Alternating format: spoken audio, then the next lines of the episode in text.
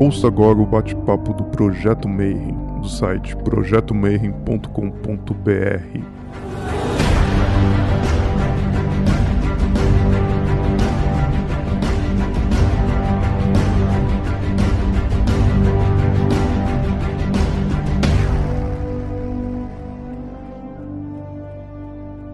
Muito boa noite para você que está assistindo a gente.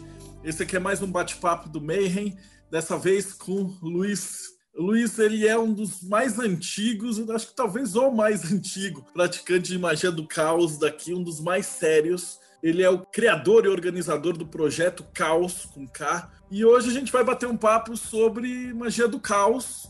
Porém, como a gente já estava conversando antes de começar a gravar, que ele me falou, a gente não tem roteiro. Então, assim como a magia do caos, a nossa, nosso bate-papo vai fluir de acordo com o melhor caminho, né? Então, boa noite, Luiz. Boa noite, Marcelo.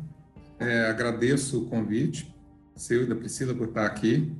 Agradeço a presença de todos que estão aqui nos ouvindo, que vão poder participar através do chat. Não há um roteiro pré-definido, a gente vai fazer uma associação livre de ideias, né?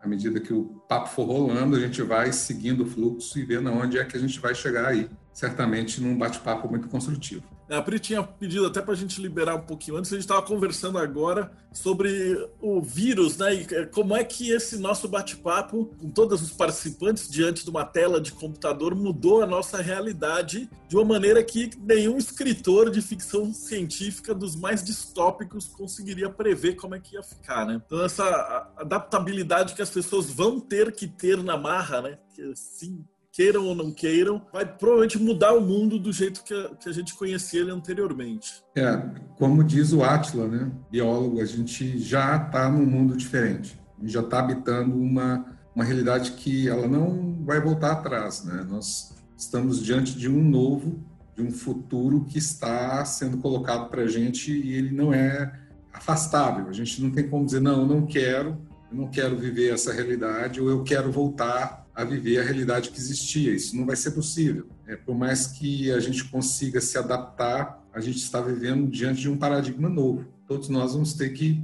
viver com isso, né?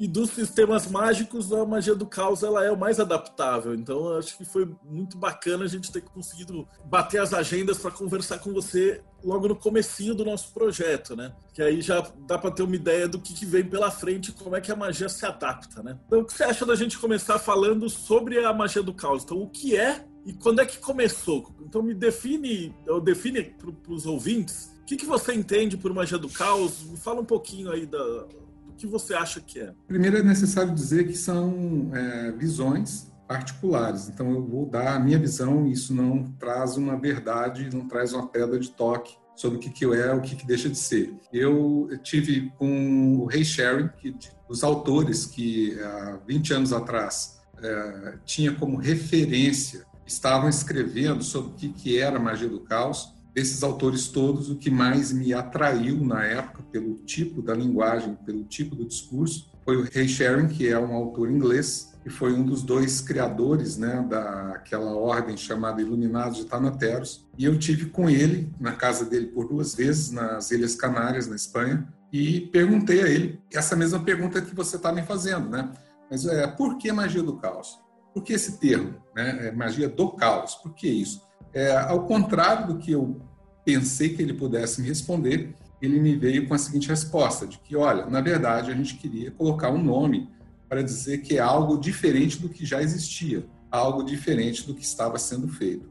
Então, para ele, esse termo magia do caos era só para trazer essa diferença, dessa aproximação de como é que a magia que existia, que era basicamente ritualística, como que houve essa, essa busca de um novo meio de entender e fazer magia. Ao meu ver, né, respeito completamente a ideia dele, eu achei que ele ia dizer que era por conta uh, do efeito borboleta, né, que você busca na magia do caos é, trazer uma pequena alteração nessa, nesse conjunto que é o universo, através de uma pequena alteração, produzir um resultado diferente daquele que ocorreria sem essa a modificação nessa pequena variável. É, essas modificações eram sigilo, servidores, né? Mas ele veio então com essa de que era uma magia diferente, uma forma diferente de fazer magia. Algumas pessoas é, dizem que é um metasistema. Eu já eu mesmo já usei essa definição de falar, olha, magia do caos é um metasistema de magia. Hoje eu já tenho uma visão diferente, que mostra que é uma visão que ela vai sendo elaborada com o tempo. Hoje, se eu fosse falar sobre o que é um metasistema, eu diria que a Cabala é um metasistema. E, na verdade, a magia do caos ela trabalha com alguns princípios, né? E esses princípios eles precisam estar presentes ou você está fazendo um, como diria o Richard, um tipo diferente de magia, você pode até chamar magia do caos.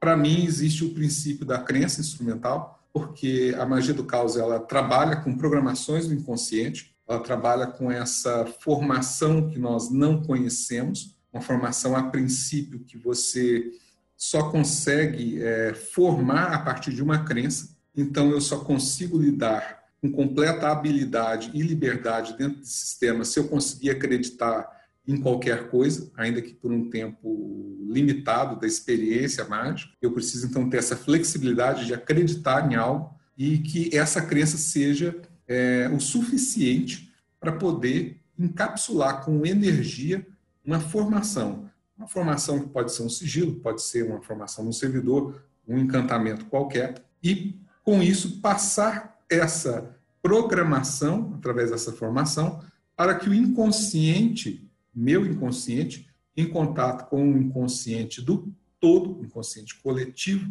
inconsciente indivíduo, poder fazer então que haja uma manifestação ali na frente que seja observável por mim, que estava com aquele interesse, com aquele desejo, seja observável como algo de realidade. Então, para mim, magia do caos é o uso desse princípio, dessa crença instrumental, uma ação que ela é prática, magia do caos ela não pode ser teórica, ela não pode ser é, simplesmente uma construção abstrata, ela precisa partir para a ação e o praticante precisa, dentro dessa ação que ele desenvolve, se orientar pelos resultados que ele obtém. Então, eu diria que são esses três princípios: a crença instrumental, uma ação realmente prática em orientação com base nos resultados obtidos. Hoje, o que eu consigo definir como magia do caos é o uso desses três princípios dentro de uma ação que venha a buscar realização de desejos, realização de experiências pessoais que são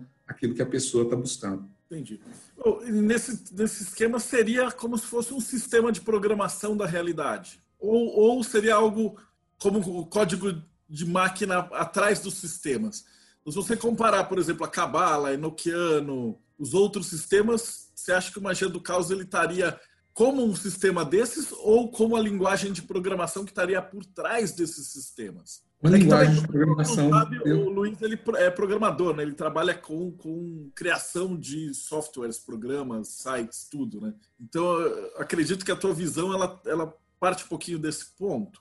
Olha, sobre influência, na verdade, a minha visão parte mais da influência da psicanálise, né? É Sim. verdade que eu sou desenvolvedor de software, mas essa não é a única área de atuação humana que eu busquei. Do ponto de vista mágico, que eu busquei para poder elaborar mais um conhecimento e tentar achar respostas foi o curso de psicanálise. Eu tinha muitas perguntas, né?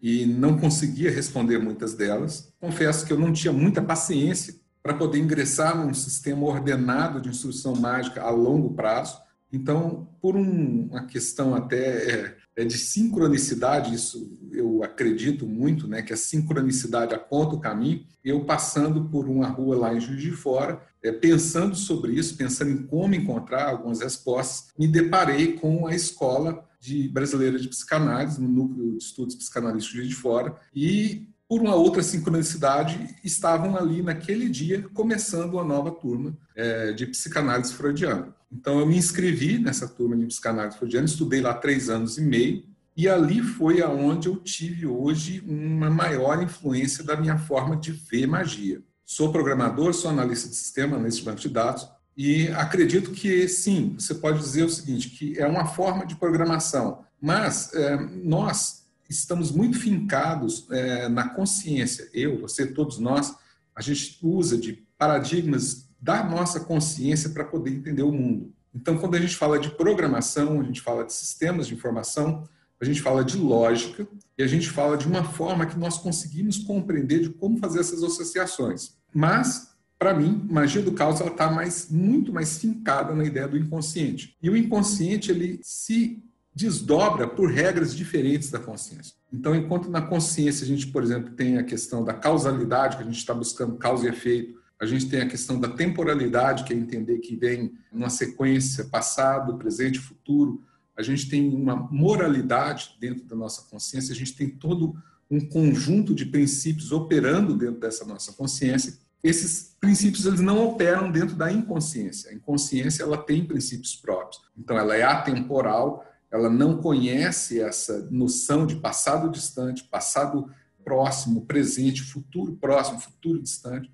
O inconsciente não tem essa essa limitação, não tem a limitação espacial. Nós não estamos é, no inconsciente separados de nada. Nós estamos na verdade integrados em, em tudo. E, sobretudo, nós não temos é, as leis morais que nós usamos dentro da nossa, dentro da nossa consciência para lidar com o ser humano, para lidar com a sociedade. Dentro do inconsciente, essa moralidade ela, ela dá uma afrouxada, tanto que os nossos sonhos, muitas vezes, a gente comete atos e, e tem pensamentos e vontades que nós não deixaríamos correr dentro do nosso dia a dia, dentro da nossa consciência. Então, eu vejo assim: é um programa? Sim, ele é um programa a magia do caos trabalha com essa ideia de que você está programando algo, você está programando algo no inconsciente. E aí é importante lembrar que no inconsciente nós temos a presença de desejos como metonímias e realidades como metáforas, ou seja, no inconsciente nós não temos uma história contada ipsilíteres. Quando a gente analisa os sonhos, por exemplo, é mais fácil a gente compreender como que isso se dá. O sonho ele traz uma mensagem cifrada, ele traz uma mensagem que o sonho, em geral, ele como um todo traz uma metáfora, e os elementos que compõem esse sonho tiveram um deslocamento metonímico em cada um deles. Então, quando a gente compreende que, para a magia do caos, o que nós estamos fazendo são criando significantes, deslocados significados e passando esses significantes para o inconsciente, a gente consegue compreender que, através dessas malhas, essas malhas de metonímios e metáforas, é que isso lá na frente vai poder trazer um resultado observável. E é interessante também dizer o seguinte: que quando eu programo um sigilo que ele é virtualmente impossível de acontecer, digamos, ah, eu sonho em voar. Então eu faço um sigilo onde, através desse sigilo, eu vou voar. Bom, aqui, dentro da consciência, é impossível voar. O que, que vai acontecer? Eu vou ter um sonho aonde nesse sonho eu vou estar voando. É uma manifestação observável desse desejo, mas ela foi uma manifestação observável dentro do sonho, não nessa realidade. Por quê? Nessa realidade seria impossível para mim sair batendo asa e voando. Então, assim, é um programa, mas é um programa que ele tem regras diferentes dos programas que nós estamos habituados a trabalhar, tanto em tecnologia de informação quanto programas da nossa própria consciência. Então, através dessa programação, você conseguiria reprogramar a princípio é assim mesmo, mas você acha que você consegue também programar coisas para fora. Porque, geralmente, quando o pessoal fala de magia do caos, está é, tá associado a duas coisas: é sigilo e servidor. Eu não sei se foi por causa da grande propaganda que teve em Facebook e tal, mas basicamente hoje em dia, quando você vai falar de magia do caos, a galera pensa automaticamente em o sigilo ou servidor. Que seriam esses módulos de programação, na tua opinião? Sim, esses são conhecidos, é, são técnicas, as técnicas mais conhecidas, inclusive há uma confusão, né? Muita gente acha que é isso. Tipo, na magia do caos são sigilos dos servidores. É, na magia do caos, você usa essas técnicas. Você usa a técnica de sigilo. O que é um sigilo?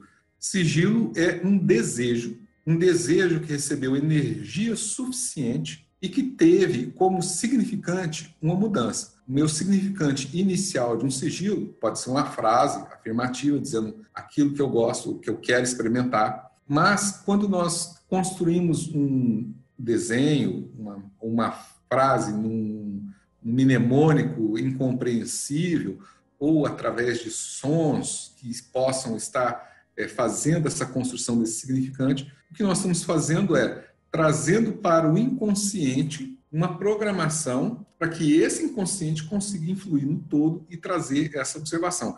Agora, o que, que acontece? Quando começamos a conversar, eu vim e coloquei que, para mim, o princípio fundamental da magia do caos é a crença instrumental. O que acontece é o seguinte: não adianta nada eu conhecer a técnica do sigilo, querer programar um sigilo e fazer um sigilo, se eu, dentro do meu inconsciente, carrego comigo crenças que são crenças que limitam ou impossibilitam a criação desse sigilo. Então, por exemplo, são temas comuns que a gente vê pelas redes sociais.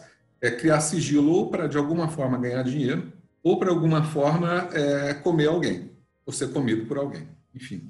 Bom, mas acontece que eu posso carregar dentro de mim um conjunto de crenças que não torna possível que eu ganhe dinheiro, seja porque eu acredito que é, dinheiro é algo que só vem com muito trabalho, muito esforço, seja porque eu acredito que dinheiro é algo que só vem se eu já tiver muito dinheiro para poder fazer dinheiro. Se eu tenho esse conjunto de crenças que funcionam como barreiras dentro da minha inconsciência, esse meu sigilo de fazer me ganhar dinheiro vai ser fadado a um insucesso. Porque, na verdade, eu estou fazendo uma programação e criando um significante para o meu inconsciente que ele lá dentro ele vai ter que lidar com esses outros. Então, eu diria que o principal, a principal linha de trabalho da magia do caos seria trabalhar com as crenças pessoais, seria trabalhar com aquilo que eu acredito, que eu acredito e o que me limita enquanto ser humano, e moldar essas crenças, passar a acreditar em um conjunto de diretivas que sejam mais afinadas com aquilo que eu quero realizar da minha vida. Porque senão vou ficar eu de um lado aqui na consciência, consciente, construindo sigilozinho, passando para o meu inconsciente sem lidar com essas minhas questões que estão no meu inconsciente, com essas crenças, e isso vai ter um conflito e não vai trazer aquele resultado que eu gostaria a princípio. Então eu acho que, na verdade, sigilo e servidores são técnicas, todas as linhas de magia têm suas técnicas, são técnicas. O sigilo é para trabalhar com um desejo pontual, com a realização pontual de algo. Um servidor é para trabalhar com um estado de coisas a ser alcançado. Mas lá no fundo, tudo isso está ligado a esse conjunto do que eu acredito que é a vida. E às vezes, muito do que eu acredito nem me é possível de expressar. Eu nem consigo colocar em linguagem, porque muitas das coisas eu defendo.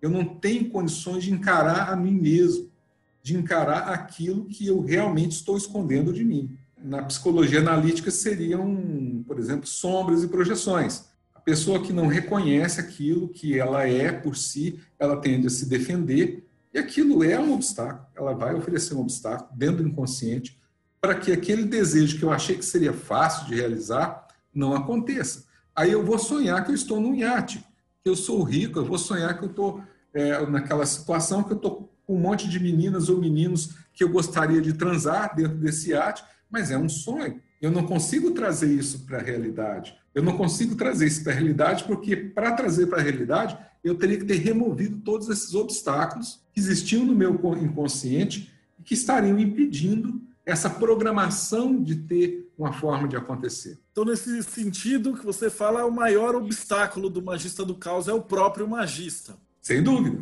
Ele precisa primeiro aprender a se lapidar e daí depois ele vai funcionar. Porque se, se, ele virar e falar, ah, eu achei um sigilo na internet, eu ia comer um monte de mulher, aí não funcionou. Não, não funciona. Não vai funcionar, porque é uma magia pronta, uma receita de bolo que, pelo que você falou agora, é, é, claramente percebe-se que vai bater de frente com o próprio mago. Isso é interessante mesmo, porque às vezes o pessoal acha que é receita de bolo. Quando, na verdade, a, a magia é um negócio muito mais profundo. Né? Você precisa primeiro aprender a se lapidar e depois começar a fazer. Agora que eu ia, ia pegar esse gancho para te perguntar também, para pedir para você falar do projeto do Caos. Porque eu lembro que já está numa edição assim, bastante, muitos, muitos anos já fazendo, e ele é um projeto de autolapidação, não é? É, é um projeto que ele, inclusive, nem é muito público. Né? Não, é, não é algo assim que nós colocamos como uma meta de fazer uma, uma escola ou algo que fosse para crescer e para aparecer.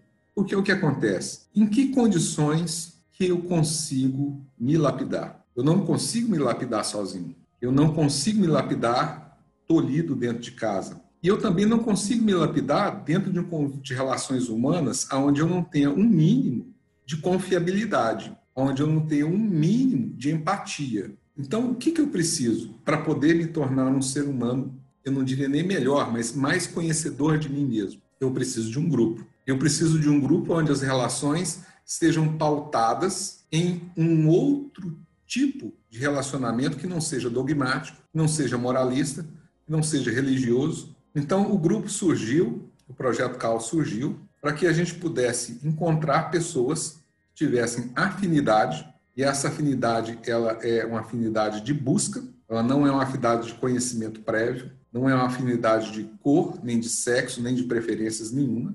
É simplesmente a pessoa conseguir passar por um processo de busca interior, e aí são de cinco a seis meses, e a pessoa que sai daquele outro lado, que ela passou por esse processo, chegou do outro lado, nós entendemos que essa pessoa ela tem condição de ser uma pessoa que vai trazer resultados numa busca de autoconhecimento. Como não existe um parâmetro dogmático nem moral, a gente se sente dentro de um conjunto dessas pessoas, se sente mais livre para poder falar de si mesmo, para poder trazer algo que incomoda, para poder falar de algo que incomoda e construir através dessa fala, através dessa relação, construir melhor a cada um. Então, o grupo existe como um meio de transformação. E ele peneira, é claro, né? É Nós temos o Caos Brasil, por exemplo. Caos Brasil é um universo exterior desse grupo. Caos Brasil hoje tem, sei lá, alguma coisa em torno de 13 mil, 14 mil é, inscritos.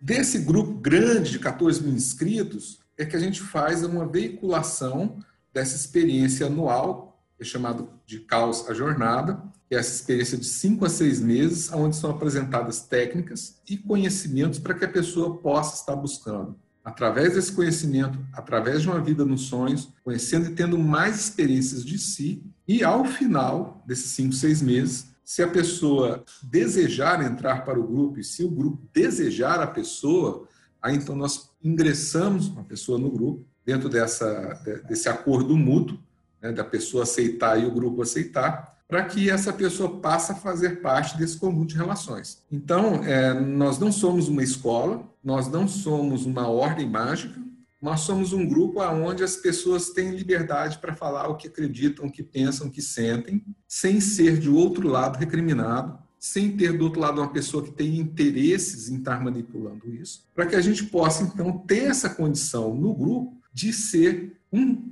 buscador de um autoconhecimento com o olhar do outro. Que é engraçado, quer dizer, é, muitas das vezes eu mesmo faço isso com frequência, quando a gente vê algo que a gente não gosta, que incomoda, na verdade a gente está fazendo uma projeção, a gente está encontrando uma porção de si mesmo que ainda não é bem conhecida. E se tiver dentro de um grupo de uma relação comum, de uma relação que ele é de trabalho, ou de família, ou de igreja, ou qualquer relação, existe um, todo um melindre de lidar com isso, mas dentro de um grupo onde você se sente livre para poder lidar com isso e falar, você contém melhores condições, então, de perceber a dinâmica que está acontecendo dentro de si mesmo. E com isso vinha conhecer partes de si mesmo que você não conhecia antes. Então, esse projeto, ele, é, ele foi lá atrás, a, em 2003, ele foi influenciado por um pensamento de um filósofo grego antigo, que é Epicuro de Samos que era ter um lugar onde a gente pudesse, um jardim, onde a gente pudesse poder trazer pessoas que fossem confiáveis e poder ali estar filosofando e falando sobre vida e conhecendo melhor a si mesmo. Então, é, o projeto, ele na verdade, ele, ele nem é colocado a público assim de uma forma muito ostensiva, porque o que a gente quer é só um grupo pequeno para poder estar fazendo essa troca. É, mesmo porque se fosse um negócio muito aberto, a gente já sabe que conforme chega mil pessoas, duas mil, três mil, começa a degringolar a coisa, né? Para fazer uma seleção assim, nos modos que você está falando, é, é, realmente uma coisa para pouca gente. Mas eu achei a ideia fantástica. Na verdade, eu já achava, né? Eu tô, tô falando pro pessoal daqui, mas eu já conheço a ideia do projeto há anos. Eu sou, tipo, fanzaço desse, dessa ideia. Que em ordens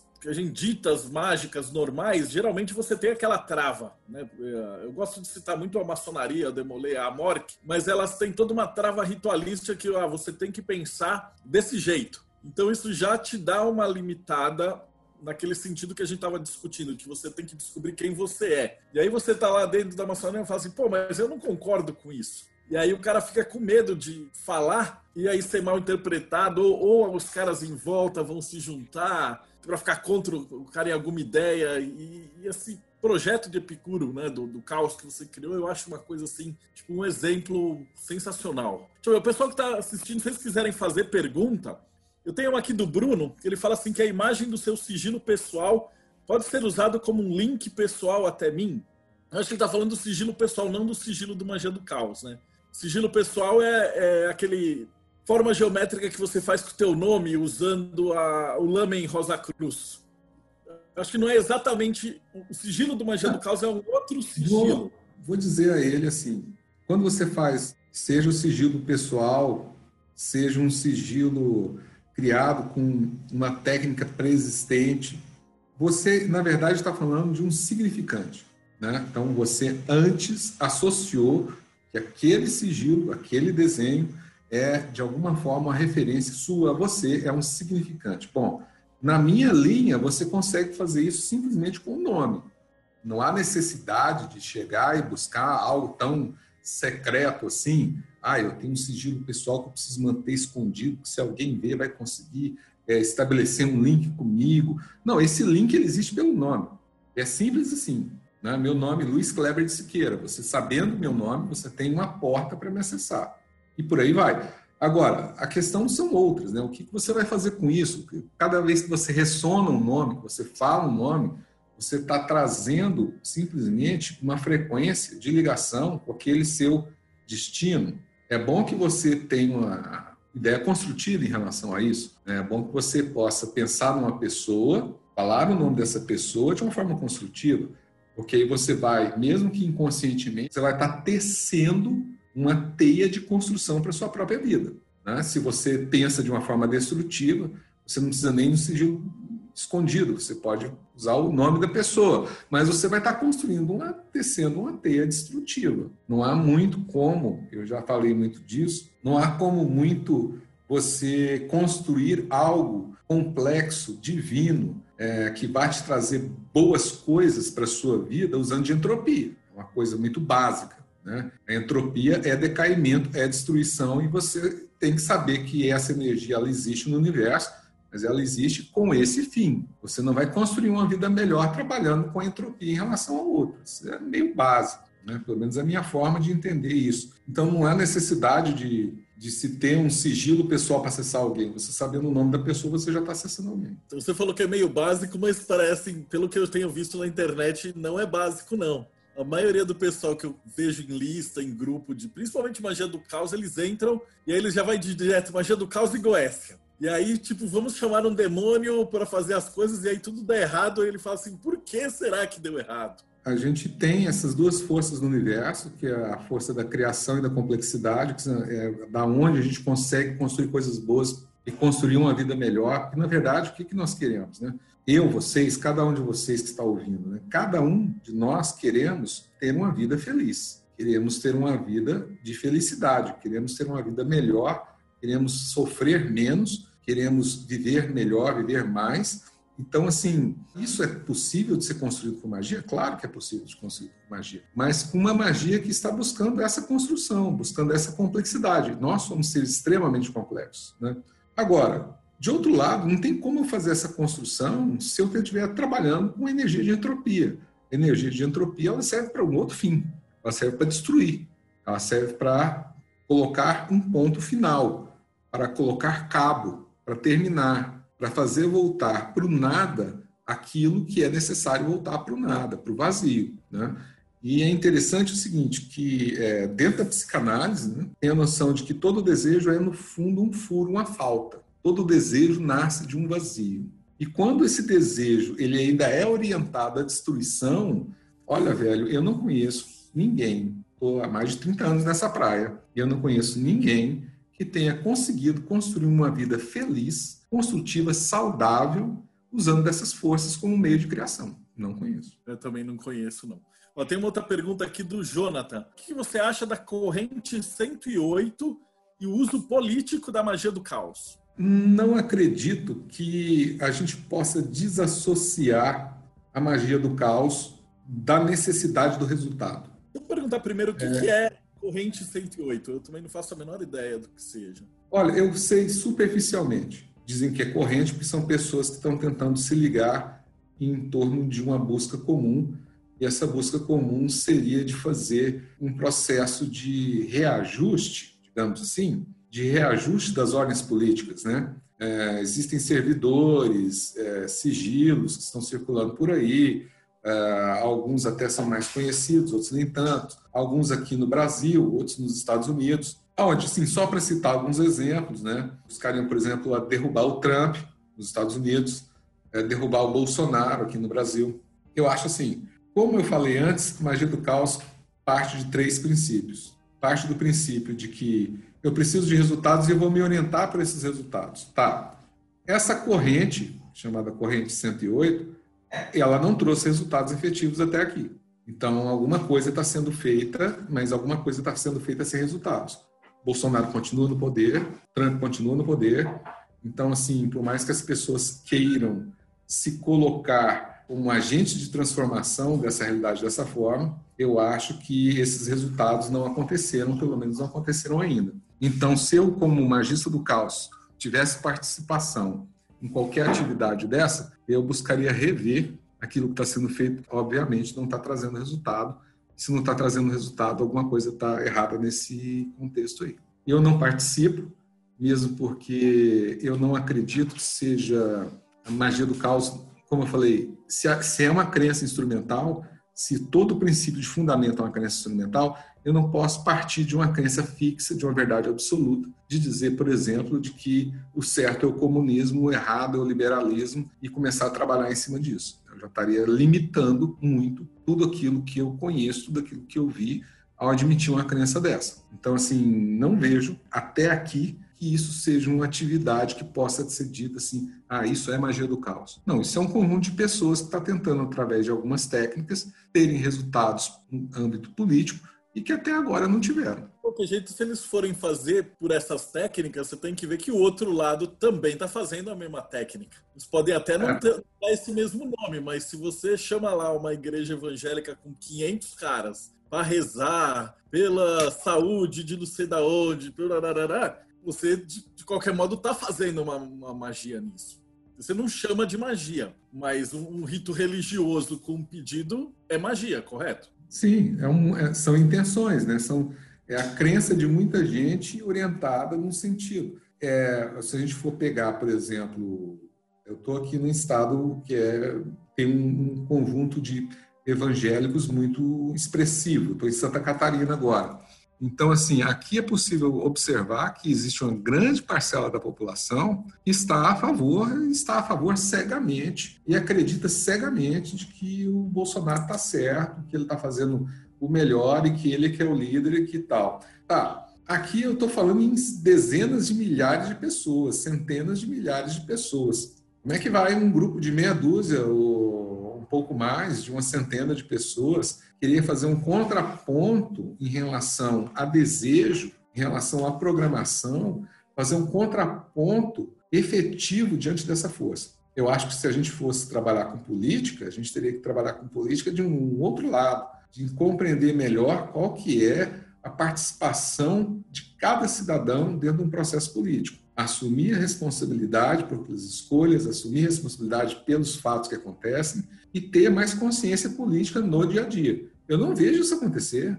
Cada um busca um guru. Então, em vez não de tirar sardinha, entra em outro e entra noutra roubada. E se tirar o Bolsonaro, vai entrar outro maluco. E aí vai entrar o maluco da esquerda. O pessoal não muda a fórmula, né? Eu tô com uma pergunta aqui da, da Sandri. Ela falou, Luiz, você acha que o acesso ao inconsciente com o sigilo pode encaminhar esse desejo ao inconsciente coletivo e de lá atingir outras pessoas? Como é que isso funcionaria? Sim, é bem assim como você descreveu. Quando a gente estuda ou a psicologia é, analítica ou psicanálise, e a gente vê, a gente tem uma série de diagramas e aquilo é, na verdade, uma forma didática de tentar colocar um conhecimento para as pessoas. Então, é, há uma necessidade de dividir para poder explicar. Mas quando a gente sai desse mapa que são esses ensinamentos, e dentro do território, que é a vida real, não existem essas divisões. Essas divisões elas não acontecem. Então, é inconsciente individual, inconsciente coletivo, essa divisão só existe quando você vai assistir a aula. Quando a coisa passa para o dia a dia, para o real, para a vida, elas estão interligadas, elas estão simbioticamente ligadas. E eu diria até mais, eu diria que quando o Jung fala de inconsciente coletivo, ele vem e traz uma ideia acadêmica dos arquétipos, né? que ele observou que existem a ocorrência em diversas partes da história da humanidade, de comunidades que não se comunicavam, de ocorrências comuns, e daí ele tira a ideia dos arquétipos. O academicismo retira daí, por exemplo, a possibilidade de que esse inconsciente coletivo traga experiências atuais. Então ele diz que são só as histórias repetidas, são repetidas na história da humanidade que formam arquétipos. Pois bem, mas acontece que para a magia do caos, tudo está interligado, as formas elas não precisam ter essa repetição histórica contínua para serem efetivas, elas simplesmente não vão ser reconhecidas como arquétipos comuns, mas elas estão aí. Então, por exemplo, no, agora nós estamos vivendo uma situação nova, uma situação de confinamento geral, uma adaptação geral. Isso está repercutindo nos sonhos de todo mundo. Então, assim, quando a gente traz para a vida, essas divisões não existem. Quando a gente traz para a vida, o meu inconsciente faz parte desse inconsciente coletivo, faz parte de um indivíduo e ele age de uma forma livre, sem limitação e sem divisão, diante disso tudo. Então é importante lembrar que quando a gente estuda, a gente está estudando mapas. Quando a gente vive, a gente está vivendo um território. E os mapas não são um território. Só dão uma noção, uma ideia de como que é esse território, mas eles não são território. Então, sim, é do meu inconsciente individual que parte uma programação para o inconsciente que eu diria indivíduo, para não confundir com esse inconsciente junguiano, coletivo, formado só de arquétipos, mas para um indivíduo que não foi dividido, que engloba tudo. E eu vou até além. Eu diria que tudo que é vivo tem uma contraparte nesse inconsciente, não só seres humanos mas também tudo que é vivo na Terra, animais, plantas, tudo que está vivo por aí. E até se a gente agora está com um pé dentro de uma realidade de inteligência artificial, sistemas pensantes inorgânicos, eu diria que já existe uma contraparte aí desse inconsciente que também abarca esse inorgânico. O Marcelo Camargo pergunta assim, no sistema de magia do caos, para utilizar as ferramentas, sigilos, servidores, entre outros, é necessário compreender os obstáculos do subconsciente e inconsciente primeiro. Ou essas ferramentas podem ser utilizadas como forma de modificar ou retirar esses obstáculos antes deles serem empreendidos e trabalhados? Sigilo é diferente de servidor, né? É, apesar, assim, para mim, ao meu ver, o sigilo é um desejo pontual. Então, por exemplo, eu tenho a necessidade de fazer uma viagem e de sair daqui e chegar num outro ponto de uma forma segura, é, de uma forma sem obstáculos. Então, vou construir um sigilo para isso, uma programação no meu inconsciente, para que, diante dessa minha experiência de viajar e chegar do outro lado, isso ocorra sem obstáculos. O servidor, para mim, já é uma forma de você lidar com as suas próprias crenças individuais. Então, por exemplo, eu quero atingir um estado de coisas. Eu quero atingir o domínio de uma linguagem de programação chamada MQL5. Então, eu me coloco nesse caminho. Eu me coloco no caminho de aprendizado. É óbvio que eu vou encontrar obstáculos nesse aprendizado. A forma com que eu lido com esses obstáculos, o que eu acredito que eu estou experimentando, é que pode ser tratado por um servidor. Então, eu crio um servidor para fazer com que eu chegue ao estado de conhecimento e domínio dessa linguagem, MQL5. E a cada vez que eu encontro uma dificuldade, a cada vez que eu encontro um obstáculo, eu uso o servidor para poder transformar essa minha energia, transformar essa minha crença em algo que era antes limitante, para ser algo que depois é um caminho de passagem. Então são coisas diferentes, sigilos são desejos pontuais, programação inconsciente, servidores lidar com as suas crenças individuais. É assim que eu vejo essa questão. Não sei se eu respondi o que ela está perguntando, mas se sobrou alguma coisa, por favor, complemente a pergunta. Deixa eu perguntar aqui do Rafael Bueno. O Luiz está falando de entropia como algo negativo e destrutivo, sobre como o objetivo do magista do caos deve ser voltado para um autoconhecimento e autoaprimoramento. Mas, ao mesmo tempo, o próprio título da prática facilita a associação a esses elementos mais negativos, caóticos. Ele chama a magia do caos, então as pessoas tendem a pensar que, poxa, caos não é bagunça? Olha só, é, caos é uma ordem desconhecida. Caos é uma ordem desconhecida. O que nós conhecemos por ordem é algo que está definido, já é conhecido por parâmetros e diz é assim é assado. Se você for é, estudar o caos enquanto ciência, ele não fala de bagunça, ele não fala de desordem, ele fala de uma ordem que a princípio não é conhecida.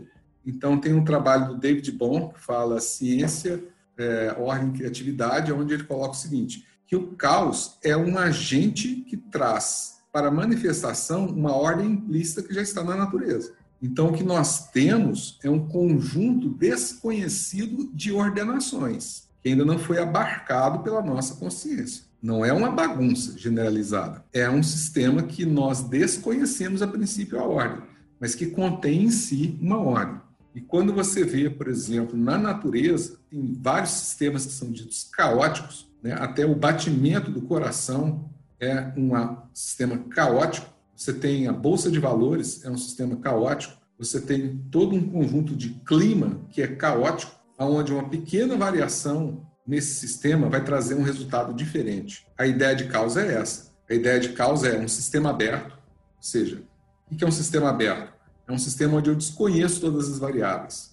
Um sistema fechado é um sistema onde eu conheço todas as variáveis desse sistema no sistema aberto, eu desconheço quais são todas as variáveis. E uma pequena variação em uma variável dessa consegue trazer um resultado diferente daquele que era inicialmente o ordenado. Dá um exemplo para você. Camarada comeu uma sopa de morcego lá na China e estamos nós aqui todo mundo dentro de casa, velho. Então, assim, essa variável ela era conhecida a princípio? Não, ela era desconhecida.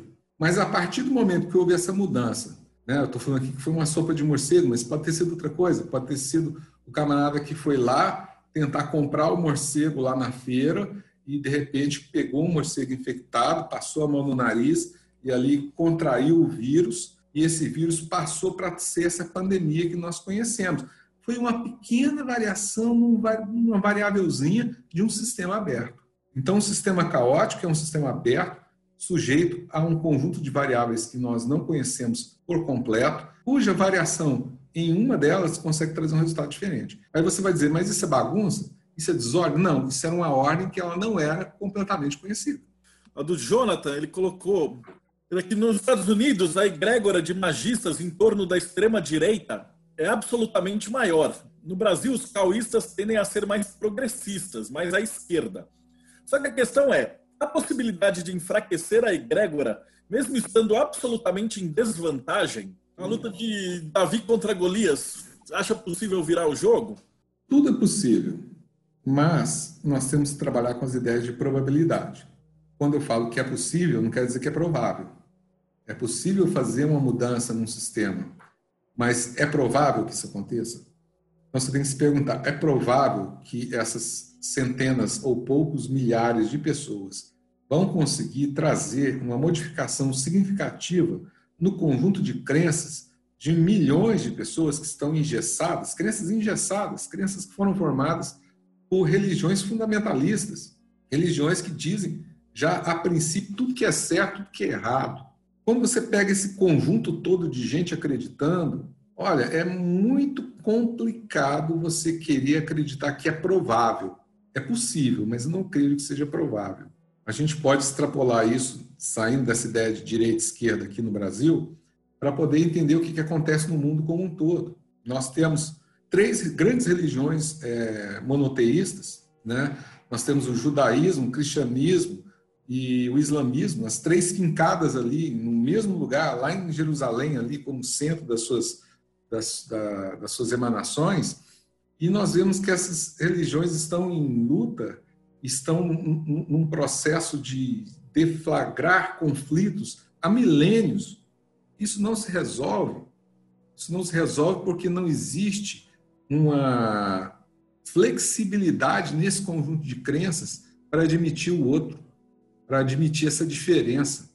Então, como é que é que nós, magistas, Vamos tentar interferir nesse processo e dizer: olha, nós vamos ter sucesso, sim, em resolver esse problema sendo que, na verdade, talvez isso esteja sendo formado, aí a gente pode extrapolar um pouco mais, a gente pode extrapolar dizendo que isso pode estar sendo formado por um demiurgo que, na verdade, é o mesmo, é o mesmo demiurgo que está lá, que foi que falou para Maomé, que falou para Abraão, que chegou e estabeleceu esse conjunto de religiões todos, justamente para fazer esse conjunto de seres humanos não só adorá-lo, mas também se matar em nome dele e trazer toda essa energia que o alimenta, aí vamos nós, meia dúzia, dizer que nós vamos conseguir mudar isso. Não, nós podemos, quando muito, compreender isso e mudar as nossas formas de viver e de ver pessoais. Mas fazer a mudança sistêmica, eu acho complicadíssimo, eu acho pouco provável. Não quero botar areia na sopa de ninguém, mas é muito melhor botar um foco em mudar a sua própria vida, mudar a sua forma de ver a vida e daqueles que te cercam de imediato, do que tentar mudar a forma de comportamento de religiões e de massas que estão aí fanáticas e cegas em torno de X, Y ou Z. Uh, Rafael Bueno pergunta também: por que essa associação tanta de magia do caos com política? Não se vê tanto isso em outros ramos de magia. O que tem de diferente? Eu vejo, por exemplo, no hermetismo clássico maçônico, também eles usam também um pouco para a política, né? Para o outro lado. Mas acho que magia do caos, teoricamente, não deveria ser todas as ideologias e partes. Então, por que, que há, um, ou pelo menos há essa impressão de que existe uma politização maior do, do sistema? Olha, é, eu posso falar por mim, posso falar pela minha pessoa, posso falar pelo grupo que eu faço parte. Né? O grupo que eu faço parte não tem esse viés. Nós não temos um viés nem de esquerda, nem de direita, nem de centro. Não existe uma formação é, prévia. Então, lá dentro do nosso grupo, nós temos umbandistas, nós temos é, hermetistas, nós temos é, telemitas, nós temos ateus, nós temos gente de todo tipo, justamente para poder tirar esse viés tirar esse, esse, essa ideia que há uma moral correta, há uma forma correta de pensar ou de agir. Se outros grupos têm, se por aí existem pessoas se colocando, eu acho que essas pessoas é que teriam que responder por que elas fazem isso. Eu não faço, eu não faço, nosso grupo não faz. Então não há nenhuma, nenhum enviesamento político dentro da magia do caos até onde a minha ação alcança. Não posso responder pelo resto, não posso responder por outros grupos. Eu acho, pessoalmente, como disse antes, improdutivo. Eu acho que é improdutivo eu tentar transformar o mundo sem que eu busque primeiro transformar a mim mesmo. É muito mais fácil eu lapidar a mim mesmo, transformar a minha, a minha vida e com isso transformar a vida que está ao meu redor, do que eu querer fazer mudar o mundo que está ali fora, cercado de um milhão de pessoas. É a minha forma de ver. Eu não participo de nenhum grupo desse, com viés nem de direita nem de esquerda. Tem outra pergunta aqui do Juan Caparo. É, a potência de um ritual é diretamente proporcional à vontade do magista? Como é que funciona o efeito do ritual com a vontade do magista, na tua opinião? O que, que pode melhorar os efeitos de um ritual? É porque o pessoal tem uma formação ritualística, né? Então se pensa muito nessa ideia do ritual eu diria o seguinte, que os elementos são os seguintes. Aí eu não estou falando de ritual, estou falando de magia do caos, pura e simplesmente. Os elementos são energia, energia libido, desejo. Quanto mais eu desejo algo, quanto mais libido eu empreguei em torno de algo, mais energia esse algo tem. Agora, quanto mais energia, quanto mais desejo, mais querer eu coloco em algo, ao mesmo tempo faz crescer um elemento que é limitador, que é o seguinte: o interesse no resultado. Então eu desejo muito uma coisa e eu penso muito naquilo. Dentro da magia do caos, esse desejar muito é importante. Querer muito, empregar muita libido, revestir, em psicanálise a gente chama de catexia, esse revestimento libidinal em torno de um objeto, é muito importante. É um dos elementos muito importantes. Outro elemento que é muito importante e que caminha junto disso algumas pessoas chamam de esquecimento. Né? Então, ah, o sigilo, você precisa esquecer o sigilo. Esse, é mal, é, na verdade, é mal colocado. Não é exatamente um esquecimento. É a questão do seguinte: a sua mente consciente analítica, ela continua voltando em torno desse objeto que você deseja muito e não deixa com que o seu inconsciente trabalhe livremente. Então, a fórmula, e a fórmula de Sper, antiga, né? que é tão batida no sigilo, ela é você desejar bastante e logo depois permitir que o seu inconsciente tenha a capacidade de agir. Como é que você faz que o inconsciente passe a agir sobre algo? É simplesmente aí que vem o verbo esquecer, mas é simplesmente passagem para o inconsciente. A passagem para o inconsciente é quando você deixa de pensar em algo, é quando aquilo não te afeta mais. Então, veja que é uma fórmula muito simples, mas ela é difícil de ser executada. Ela é simples de entender e é difícil de executar. É só você desejar bastante, desejar profundo, como diria o Raul Seixas, né? Você tem que desejar profundo para ser capaz de sacudir o mundo. Mas logo depois, isso tem que ser passado por um campo de que aquilo não está mais na sua racionalidade, aquilo não está mais no seu pensamento. Você vai ter que passar aquilo para o inconsciente para deixar que o inconsciente faça lá a sua ação diante desse inconsciente indivíduo e traga aí esse resultado observável. Então a fórmula é muito simples, é muito desejo, muita energia em cima do objeto e depois a passagem para o inconsciente. Se isso está dentro de um ritual ou fora de um ritual, menos importante. Né? Algumas pessoas que vêm de uma formação ritualística, elas têm necessidade de fazer essa divisão do que, é o tempo e espaço sagrado. Então, ela precisa dessa ideia de vou, vou construir um ritual, eu vou construir um tempo e um espaço sagrado para que eu possa fazer uma operação mágica. Ótimo, funciona. De outro lado, a pessoa consegue fazer isso sem o ritual. Basta com que ela faça acontecer esses dois elementos. Basta com que ela faça o revestimento libidinal, traga energia suficiente para aquele objeto e passe o objeto inconsciente. O sigilo nada mais é, e a pessoa confunde um sigilo com um desenho ou com a frase, mas o sigilo é segredo, gente. Segredo de quem? Segredo de si mesmo. Segredar de si mesmo, segredar da sua própria consciência. É trazer para o segredo do seu, do seu pensamento, você está escondendo é de si mesmo tudo aquilo que você desejou firmemente, com ritual ou sem ritual. Se tem aqui mais uma pergunta. É, ele, ele tá falando assim, eu não, não entendo nada de, de manja do caos, então ele pede para explicar assim, o que é exatamente isso que você chama de sigilo, quais são as etapas? Quando a pessoa, a primeira vez que ela vê a técnica da sigilização, é dito o seguinte, que você primeiro precisa construir uma frase afirmativa, e essa frase em português, ela é a manifestação do seu desejo. Por exemplo, eu ganho na Mega Sena. Ganhei na Mega Sena. Ou acertei as seis dezenas na Mega Sena. Essa é a sentença em português. Essa sentença em português, ela é algo que a pessoa vem pensando nela, não sai da cabeça dela. E ela consegue, então, expressar esse desejo dessa forma.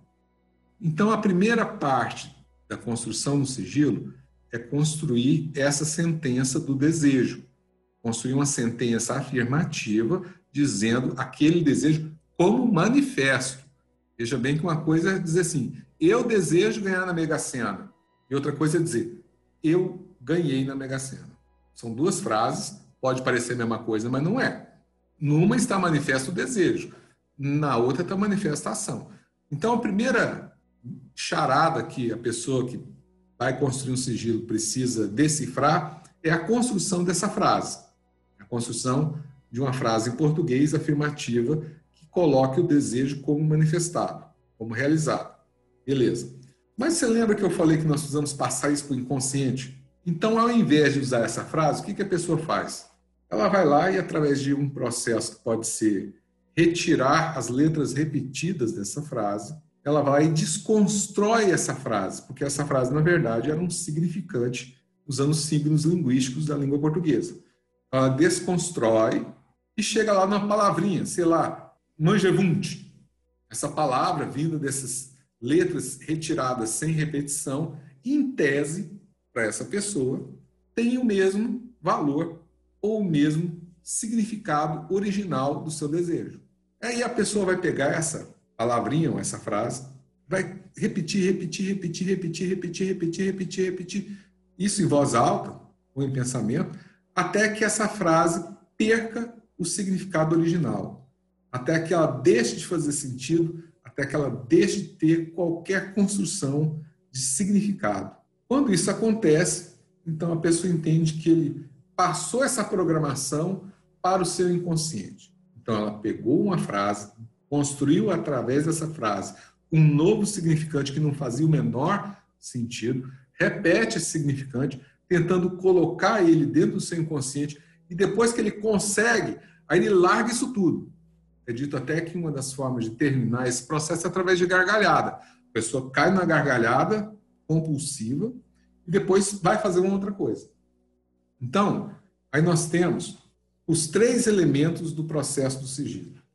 É um desejo inicial colocado num signo linguístico que é compreensível, a cifragem, a transformação desse signo linguístico compreensível em algo que é incompreensível, mas ainda remete ao significado original.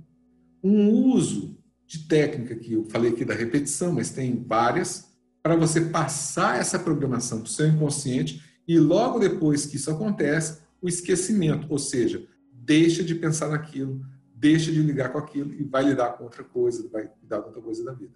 Então são essas três fases para a construção do que seria um sigilo: identificação linguística do desejo, cifragem do desejo para passagem para o inconsciente, esquecimento. Isso aí você vai encontrar em diversas formas. Toda vez que você for olhar sigilo, você vai encontrar essas três fases colocadas de uma outra forma. Pode ser que não seja criação de uma frasezinha, pode ser que seja um desenho. Tem gente que faz com som, constrói um som que remete àquele significado original, mas não é mais aquela frase original. E faz a repetição desse som. Tem gente que usa métodos para poder entrar nesse esquecimento, que é o mais é, comum, né? É, de energização, não é nem essa repetição, a pessoa fala que ela deve se masturbar diante dessa frase ou desse, desse novo símbolo desse sigilo, tendo um desejo crescente, erótico, sexual, que culmina com o orgasmo e vem logo depois do orgasmo um esquecimento. Então seria o orgasmo, a face de passagem para o inconsciente. Vocês vão encontrar de diversas formas diferentes, mas elas sempre vão respeitar essa, essa esse roteirozinho né? de primeiro entender o que é que você deseja, o que você quer, passar esse desejo do que você quer de uma forma cifrada para o seu inconsciente e depois esquecer isso tudo. Essa é que é a fórmula do sigilo. Ok. Do Lucas, ele falando assim, eu vejo muito falar na internet sobre servidores públicos. Qual é a diferença entre um servidor normal e um servidor público? E quais são os prós e os contras? Ele deu de exemplo que ele ouviu falar o famoso 40 servidores. O que, que, é, o que, que seria um servidor para quem nunca ouviu falar de servidor? O que, que para que, que serve? O que, que seria? E aí, aí, aí entra nesse detalhe. O servidor é um programa que se alimenta de uma crença inicial e busca como resultado um estado de coisas, atingir um estado de coisas. Então, por exemplo, o servidor brasileiro aqui, bastante conhecido, é o Abralas. Né? O, é, tem esses 40 servidores do Tom Kelly lá tal, mas vamos pegar um servidor que foi criado aqui pelos Brazucas, né? o Abralas.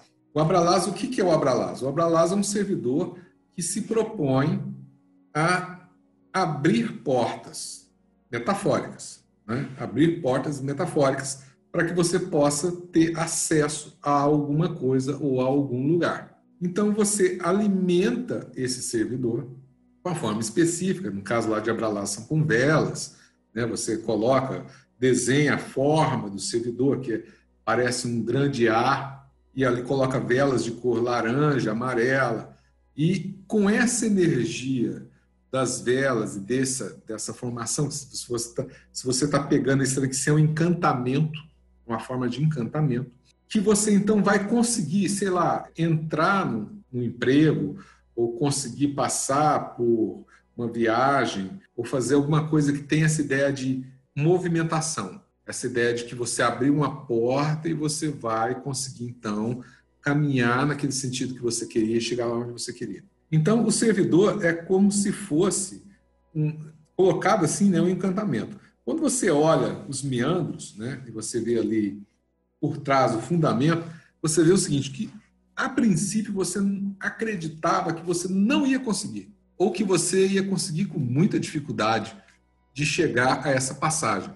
E ao fazer esse encantamento, ao doar ao Abralás as velas e a forma de falar e de pedir, você está dando uma energia para conseguir um resultado. O que acontece ali, na verdade, é que você está trabalhando a sua crença individual. Porque antes você acreditava que você ia ter uma puta de uma dificuldade. Mas depois que você realiza aquele ritual que você usou o servidor, você acha que você aí está com a bola e você está com a chave e você vai conseguir abrir aquela porta e você vai conseguir passar e chegar naquele lugar que tu queria. Então, quando você vê o fundamento, você vê que o fundamento foi o quê? Trabalhar essa sua crença individual. O servidor ele foi um catalisador, ele foi um atrator, ele foi uma forma ritualística ou não ritualística, uma forma que você empregou energia para poder fazer com que essa energia fosse um facilitador. Um facilitador para você obter um estado de coisas, um objetivo. Então, o servidor, ele é esse, digamos, um programa, como o Marcelo falou a princípio do programa, é um programa, como se fosse um programa de computador que utiliza de alguns elementos que você coloca ali, seja vela, seja crenças, seja o que você tiver para colocar naquele, naquela programação para chegar ao resultado desejado. Pois bem, a diferença entre um servidor individual e um servidor público é que o servidor público ele já tem tudo isso construído. Ele já tem, por exemplo, se você for usar o Abralás, você já tem lá a figura do Abralás prontinha. Você já sabe que você vai ter que usar uma vela laranja ou amarela, você não pode usar uma vela verde, uma vela preta. Ele tem essas características que você vai usar e ele tem uma ação específica. A ação específica do Abralás é abrir caminho. Os 40 servidores do Tom Kelly, cada um tem lá uma ação específica que vai te dar um resultado específico. Mas você consegue fazer isso através de um uso particular. E às vezes nem é muito necessário muito elemento rebuscado. Eu, por exemplo, tive um servidor que chamava Vaga eu trabalhava em Goiânia, tinha que deixar meu carro na rua e naquela época não tinha área azul, não tinha estacionamento para mim no serviço, e eu não queria pagar a garagem né, para poder deixar meu carro. Então, quando eu chegava ali a mais ou menos três quadros do meu serviço, eu já chamava esse servidor, estava instalado no topo do meu carro, e a chamada era só vaga, eu chamava vaga e deixava instintivamente eu ia buscando sem sem um princípio racional, eu ia buscando um caminho e chegava na vaga. E tinha vaga ali. Então, o que, que eu estava fazendo? Eu estava buscando, através dessa palavra vaga e do mecanismo mental que eu construí em cima do meu carro, através de visualizações sucessivas, de encontrar, através da minha intuição, uma vaga para parar o carro. Esse era um servidor pessoal. Então, você pode trazer servidores pessoais para poder realizar esses objetivos do dia a dia. E veja você que era uma coisa que eu usava com constância, porque era todo dia que eu precisava de achar uma vaga. Era diferente, por exemplo, se eu quisesse conseguir uma vaga num emprego. Aí é uma coisa só. Aí eu ia fazer o quê? Eu ia fazer um sigilo. Meu desejo era conseguir uma vaga de um emprego num lugar. Aí eu ia fazer um sigilo disso, talvez não, antes da prova, né? Mas como era uma coisa contínua, era um ato contínuo, era uma coisa do dia a dia, todo dia eu precisava daquilo, eu construí um servidor. Eu não tinha necessidade de esquecer do meu servidor vaga. Eu teria necessidade de esquecer um sigilo. Mas o servidor não, ele estava sempre ali. E assim como esse servidor vaga, eu construí vários servidores, todos pessoais. O único servidor que eu usei, que é um servidor público, foi o Abralás. Mas porque eu sou um viajante, então o Abralás era esse negócio de passar, né, sem obstáculos. Então eu peguei e fixei na minha mala de viagem pessoal a figura do Abralás e toda vez que eu ia sair de viagem eu chamava o servidor para poder me acompanhar naquela viagem e, e, sem problema. E o interessante é o seguinte, uma vez viajando pelo interior da Argentina de carro, eu verifiquei que Abralás, quando olhado enquanto a figura de Abralás, era justamente aquilo que eu conseguia ver quando eu passava pelas rodovias argentinas onde as passagens de retorno eram por cima. Então, quando você via aquela rodovia de pista dupla formando, né, com a perspectiva lá na frente no horizonte, e a passagem por cima fazendo as alças de retorno, dava a figura certinha de Abralás. E aí eu comecei a matutar, mas então, olha só que coisa interessante.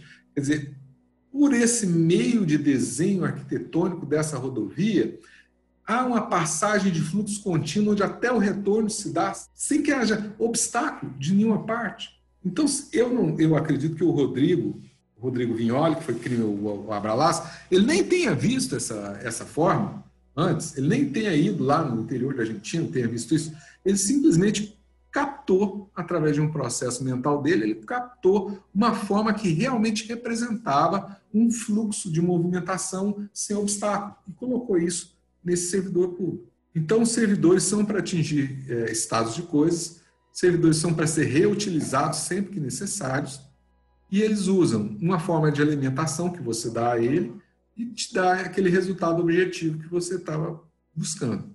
Basicamente é isso. Você falou do Abralaz, o meu favorito é o Fotamecos, do tempo. Que para conseguir dar aula no tempo certo, acho que foi o que eu mais usei na vida. Ele é fantástico também. Uh, tem um aqui, ó, o Rafael pergunta se o Grant Morrison ele fez uma parada assim para vender quadrinhos, né? Não foi no Invisibles? Ele tinha feito um meta sigilo, alguma coisa nesse sentido. Ele se conectou é, eu, no personagem. No... Eu sei que todos eles, é, o Morrison, todos eles tiveram a pegada aí é, de estar tá trabalhando com magia dentro do seu trabalho, do seu dia a dia. Né? O imaginário é a principal fonte de recepção de energia. Né? Como eu disse para vocês antes, o, a formulazinha é bastante energia e esquecimento. Isso lida muito com o imaginário. Né? Essas formas são formas imaginadas. Então, quando o artista coloca, seja de quadrinho, seja um artista de outra área, ele está trabalhando essa forma, ele está fazendo o quê? Ele está trazendo com que a energia dessas pessoas todas estejam energizando, alimentando essas formas com que ele construiu. Então, assim, apesar de não conhecer o que, que o Grant Morrison fez, eu vejo como plenamente viável e prático de se fazer isso através da arte. O uso constante de, do Fotamecos ou do Abralas ou de algum outro servidor pode gerar algum problema para os usuários? Ele falou, usei uma vez ou outra para noites curtas de sono e senti muito bem de manhã, isso do Fotamecos. Mas isso pode afetar o resto do meu dia, tipo ser menos produtivo no trabalho? Existe alguma cobrança, um preço? O que, que você acha? Eu, na minha experiência, é, esse mesmo servidor que eu, eu criei, né, o servidor vaga, eu não, eu não havia colocado uma, um tempo, digamos assim, né, de validade, um prazo de uso.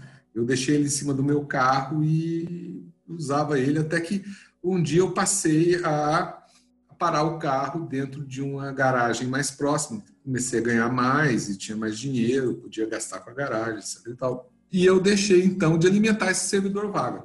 E eu tive uma experiência de ter um acidente com esse carro, que na hora que eu tive o acidente, imediatamente vinculei a ideia de que eu tinha largado, tinha parado de alimentar o servidor vaga. Tem uma outra que é até mais. É, foi um servidor de grupo, né? A gente criou um servidor chamado Johnny. E o servidor Johnny ele foi criado lá em Itapecerica da Serra, numa ritualística de grupo, tinha várias pessoas envolvidas e várias pessoas viram a manifestação desse servidor na fumaça.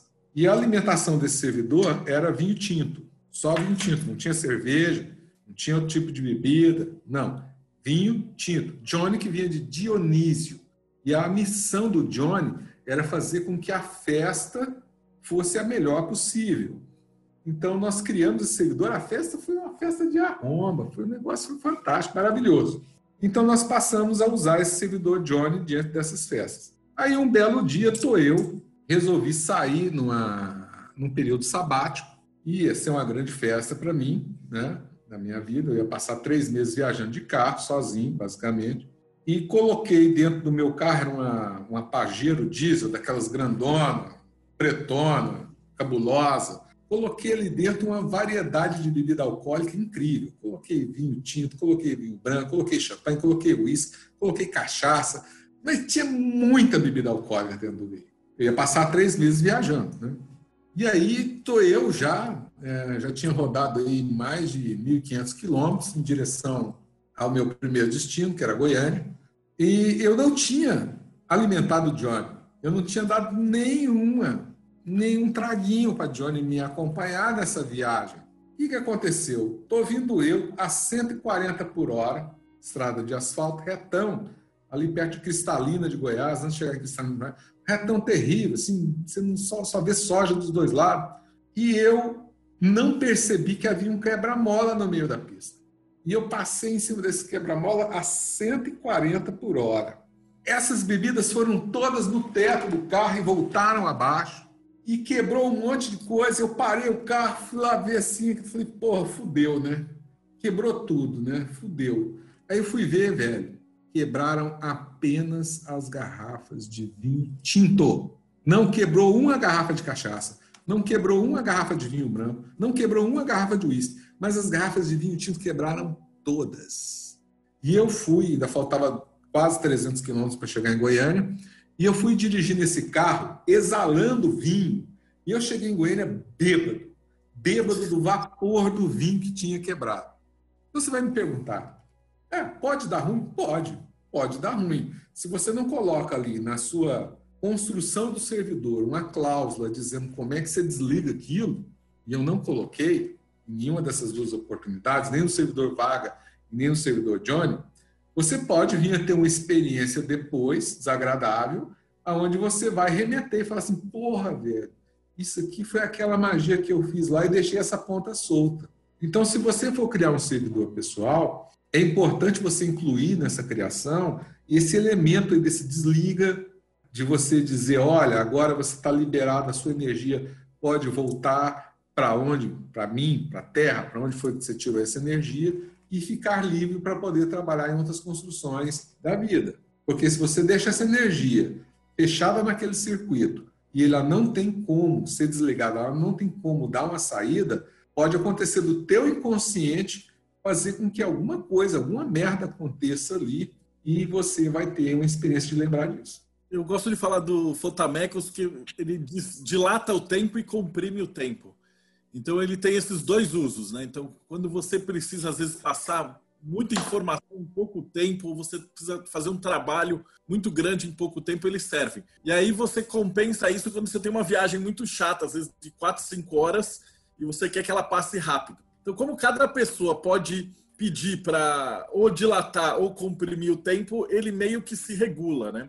Uh, e aqui tem uma outra pergunta que tem um pouquinho a ver com isso. Quando o servidor começa a ficar muito grande, um servidor público, e muitas pessoas o alimentarem, ele pode chegar a algo próximo de um semideus? Você acredita nessa, nessa hipótese? Quando, quando muitas pessoas trabalham um servidor, ele pode sair da programação original ou ser modificado pelas pessoas que estão trabalhando com ele? A gente então pode usar essa metáfora que você falou da programação, né?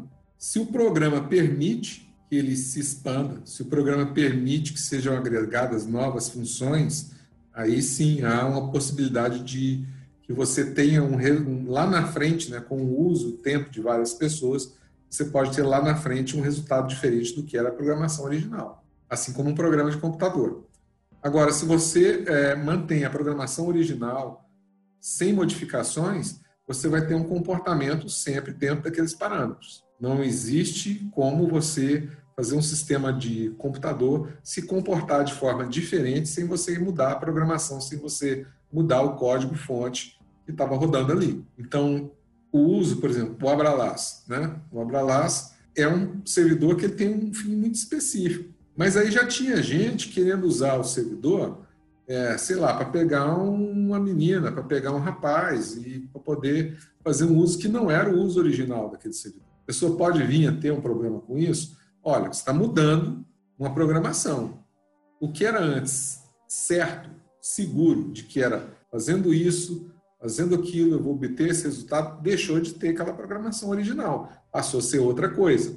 Então, o cuidado que você tem que ter é de saber se a programação daquele servidor continua a mesma ou se ela está sendo mudada. Se ela está sendo mudada, ela está se transformando em outra coisa. Mas, de outro lado, se a programação se mantém a mesma, não é porque usaram muito, não é porque tem mais gente usando que isso vai mudar. Veja que o Windows 10 é um sistema que é usado no mundo inteiro ele se comporta da mesma forma né, para todo mundo que o usa. Usando essa metáfora, então, do programa, do sistema de informação, a gente tem, então, essa resposta clara. Se o programa se mantém o mesmo, tudo bem, não tem problema nenhum, vai acontecer sempre o mesmo funcionamento.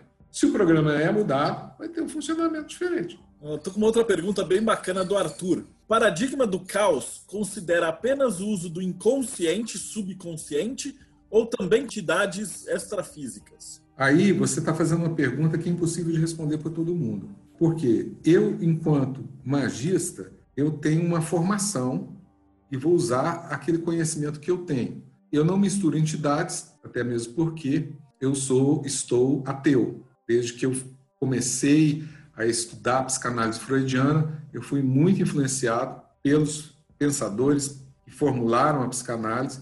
Eles são todos ateus, né? Então eu acabei é, tendo uma nova visão. Ah, você não acredita em nada? Não, eu acredito em uma forma diferente de perceber isso, perceber essa realidade. Então, para o meu sistema, eu não misturo entidades no meio do meu sistema. Mas as pessoas têm informações diferentes e vão tentar agregar essa formação prévia dentro dessa, dessa prática de magia do caos. Então, é claro que se eu vou misturar entidades de Umbanda com magia do caos, eu vou ter ali um conjunto diferente de comportamento do que se eu tivesse usando somente um sigilo e um servidor fora desses paradigmas de outras entidades. Então você vai ter um resultado que ele é imprevisível a princípio. É, inclusive, né, assim, quem é mesmo um bandista não gosta, não curte essa ideia de magia do caos misturado com a Umbanda, porque sai muito daquele conjunto de princípios através do qual a Umbanda trabalha sai muito daquele conjunto de história que se baseia a Umbanda. Então, até hoje eu não conheci gente sim,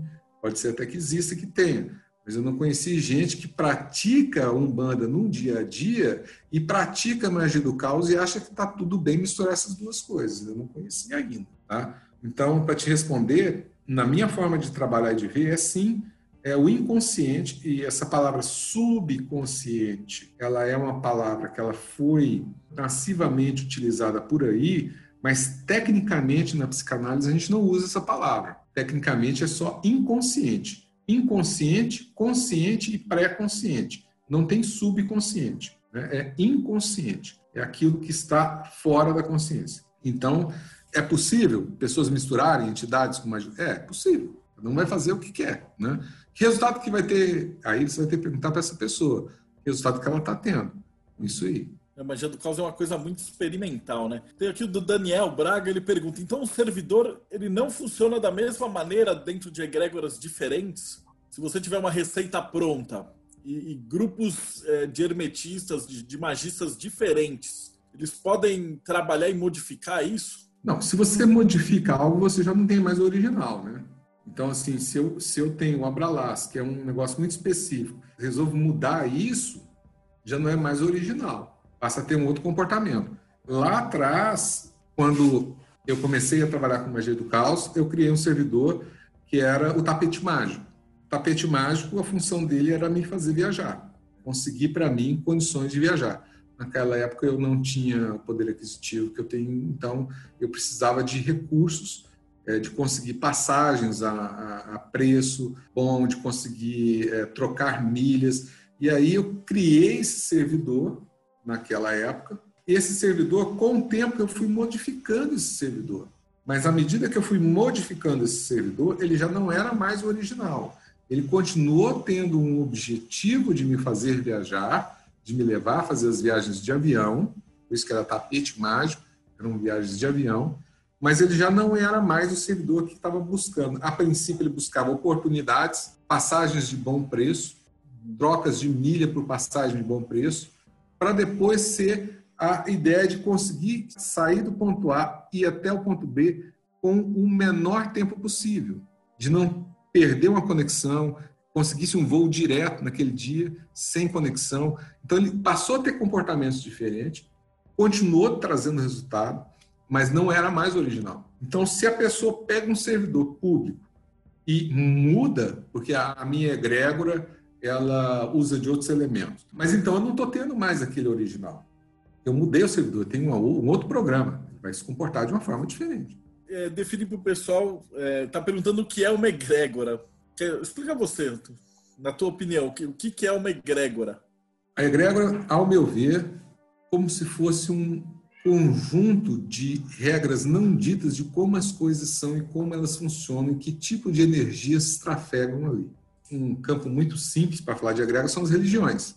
Né? Você tem, dentro de uma religião católica, você tem um conjunto de regras e de energias e que então traz dentro de si uma, uma funcionalidade muito própria dessa moral católica ou de uma moral umbandista ou do candomblé, ou do islamismo, cada um com as suas características, cada um com as suas energias próprias e seus funcionamentos, cada um com seus dogmas, com as suas vedações e proibições. Ao meu ver, o egrégora é quando esse conjunto de crenças humanas, nessas regras e nesses funcionamentos, através de muito tempo, através de muita repetição, sedimentam esses padrões energéticos para serem assim ou assado.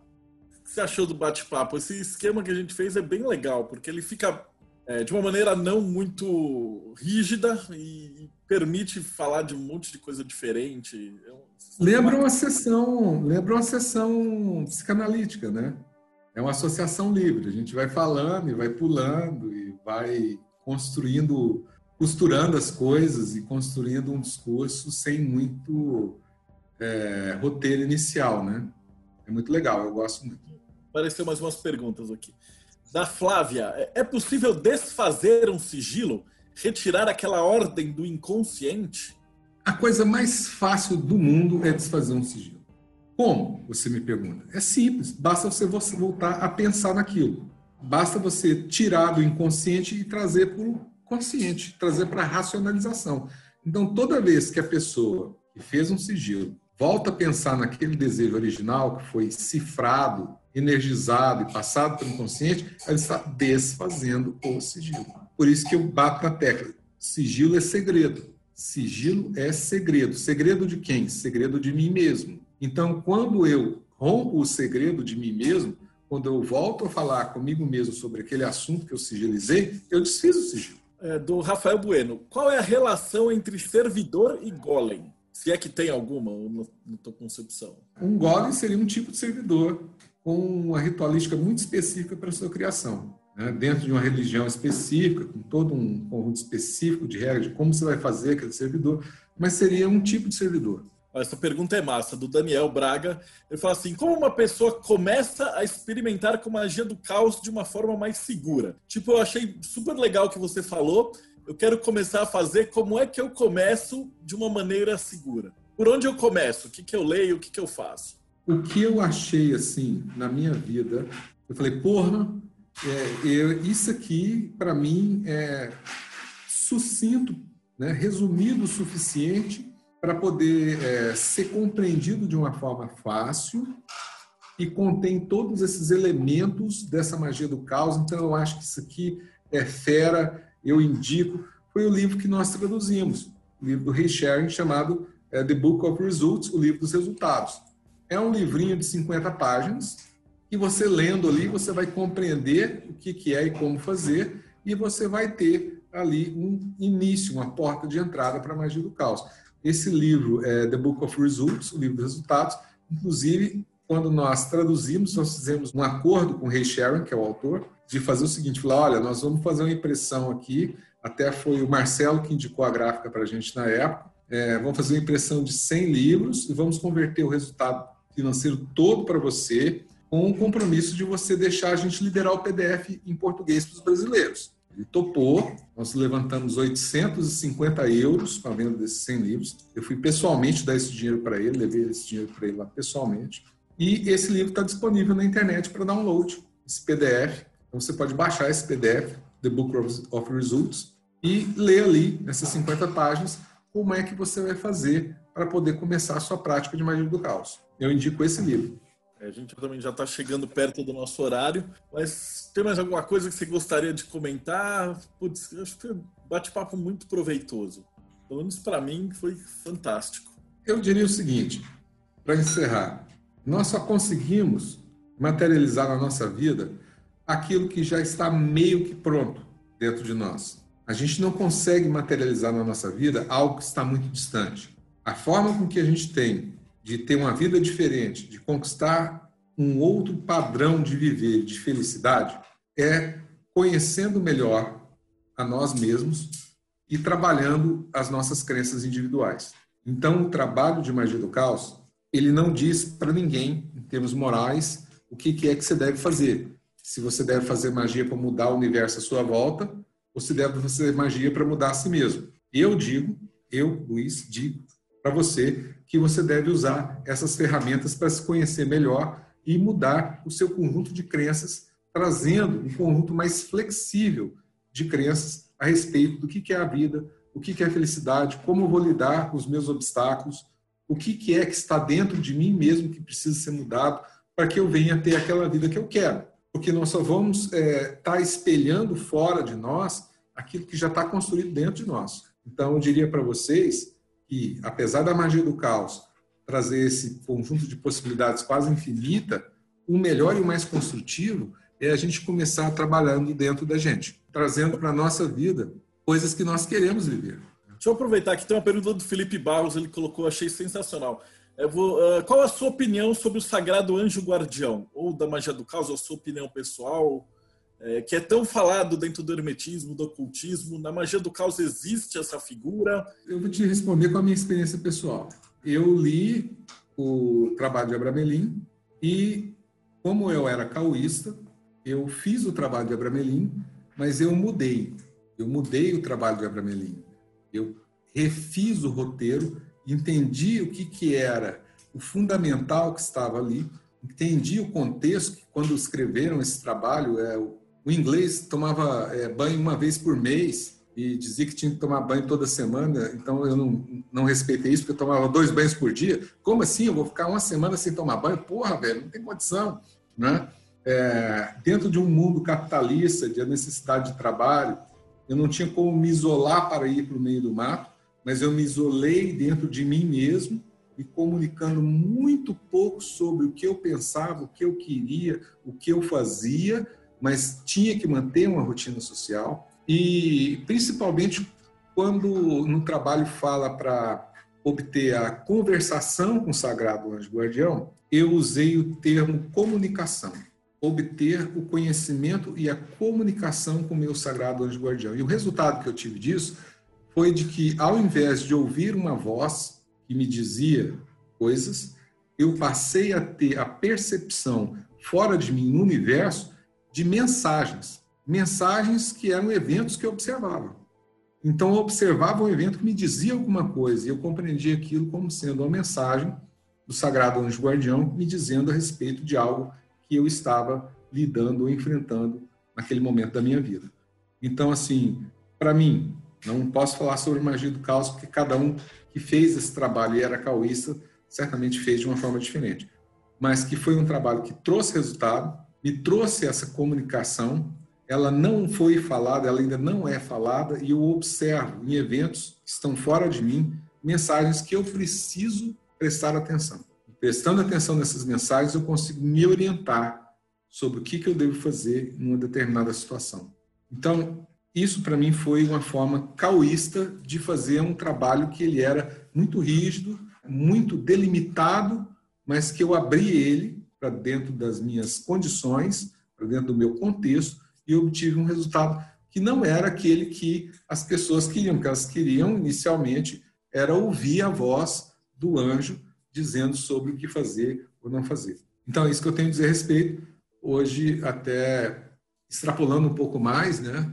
Eu tam, escuto vozes, mas eu reconheço essas vozes não são como do anjo guardião, são na verdade vozes do meu superego. É uma coisa muito interessante na psicanálise, né? Você só consegue escutar o seu superego quando você tem um ego que ele está bem fundamentado para poder fazer frente ao superego, senão você não consegue nem escutar o superego. Dentro da psicanálise, você aprende que você tem uma porção do superego que ele é uma porção consciente, está influenciando naquilo que você pensa, naquilo que você faz, mas é uma instância moral. E quando você adquire um fundamento pessoal de entender quem você é né, e o que, que você quer, o que, que você deseja, aí você consegue ouvir essa contraparte, é uma coisa muito engraçada, porque o Superego vive dando pitaco. Com frequência eu mando ele catar a turma dele, falar, ó, oh, volta lá a tua turma que não está dando para você hoje aqui, hoje eu vou é, seguir essa minha orientação do meu eu, do meu ego. Eu acho que é isso. Então, cara, te agradecer imensamente, foi um prazerzão. Uh, e avisar que isso vai ficar gravado, então depois vai estar disponível pelo link, então para você passar para onde quiser. Agradecer todo mundo que participou, pelas perguntas, por tudo, porque, putz, é, é, sem perguntas inteligentes a gente também não teria algo tão, tão bacana, né? Então agradeço de coração todo mundo que participou e até o próximo bate-papo. Quero deixar o último recado? Fala. Eu quero agradecer a todo mundo, né? Teve aqui presente, participou, agradecer a todos que colocaram as perguntas. Agradecer você, Marcelo, né, por essa oportunidade de estar contigo. Você é uma pessoa que eu gosto muito, respeito muito, e a quem eu indico quando quero, assim, ah, eu quero aprender sobre ocultismo, onde é que eu vou? Procura o Marcelo, procura as iniciativas do trabalho que o Marcelo faz, que é uma pessoa muito séria, muito certa, honesta, e quem eu consigo recomendar sem erro, sem medo de que a pessoa possa ter lá uma decepção. Então, mais uma vez, é um prazer estar contigo. Poxa, valeuzão. Ô, Luiz, e, e, a respeito do programa do Caos, do projeto Caos, como é que funciona? O pessoal que queira conhecer e queira participar. Nós temos essa experiência que ela é anual, ela acontece uma vez por ano, ela tem a duração de cinco meses. Esse ano começou em fevereiro, vai até é, julho. Nós já estamos na vigésima edição, né? nós começamos esse trabalho em 2003, então já esse ano vão fazer 17 anos que a gente está repetindo esse trabalho. É um trabalho onde a gente passa todo o conjunto de técnicas de magia do caos, mas o objetivo é autoconhecimento. A gente trabalha muito com sonhos, a pessoa levar a pessoa a fazer construções, significados dos seus próprios sonhos. E o interessante é que ao correr do tempo nós acabamos por identificar lugares comuns, lugares comuns que as pessoas sonham quando estão dentro dessa experiência. E aí nós construímos um conjunto que a gente chama de arcanos, mas para a magia do caos seriam atratores, atratores dentro do sonhar. E nesses atratores nós temos então características específicas do que, que a pessoa está vivenciando da vida dela, o que, que ela pode aprender ao ter aqueles sonhos com aqueles atratores. Fizemos, então, a construção desse conjunto de textos descritivos e imagens desses arcanos ou atratores que representam esses lugares de sonhar que foram obtidos dos cruzamentos dos sonhos desses 17 anos de experiência. Então, nós temos aí, são 23 atratores, cada um com uma figura, uma descrição de como é, e também as metáforas que esses atratores estão tentando trazer para a pessoa. É uma experiência que a gente faz voluntariamente.